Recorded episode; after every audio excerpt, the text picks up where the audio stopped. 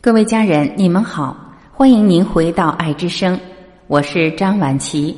今天让我们一起来分享：要习惯任何人的忽冷忽热，也要看淡任何人的渐行渐远。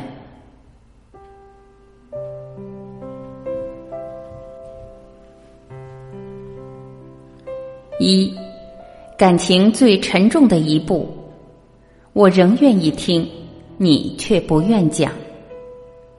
二，以前觉得自己性格能和很多人合得来，什么样的朋友都能结交。后来明白，结交朋友或许不难，难的是变成知己。人与人之间真的有磁场这回事，一接触就能感觉出来。有些人能和你一见如故，有些人和你永远不会深交。不是不好，只是磁场不合。所以，能遇到对位的人，真的挺幸运的。感谢相遇吧。三，人们聚会的场面越大，就越容易变得枯燥乏味。只有当一个人独处的时候，他才可以完全成为自己。谁要是不热爱独处，那他也就是不热爱自由。因为只有当一个人独处的时候，他才是自由的。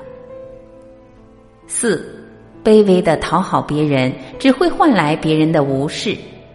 这世界只有自身的强大，才能换来别人对你的重视；只有平等的对待，才能换来真正的尊重。